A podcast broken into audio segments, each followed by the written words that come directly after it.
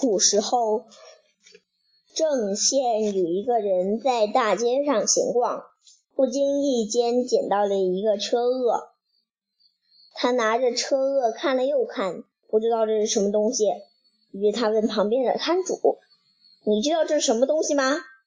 摊主瞧了瞧他手里的东西，告诉他：“这是车轭。”过了一会儿，他去集市上买东西，又看见一个车轭，拿他拿起来瞧了瞧，还是不认得。又去问刚才那个摊主，摊主告诉他，这也是个车鳄。证人听了之后大怒，叫道：“刚才这是个车鳄，现在也现现在也是个车鳄，哪里哪里会有这么多的车鳄呢？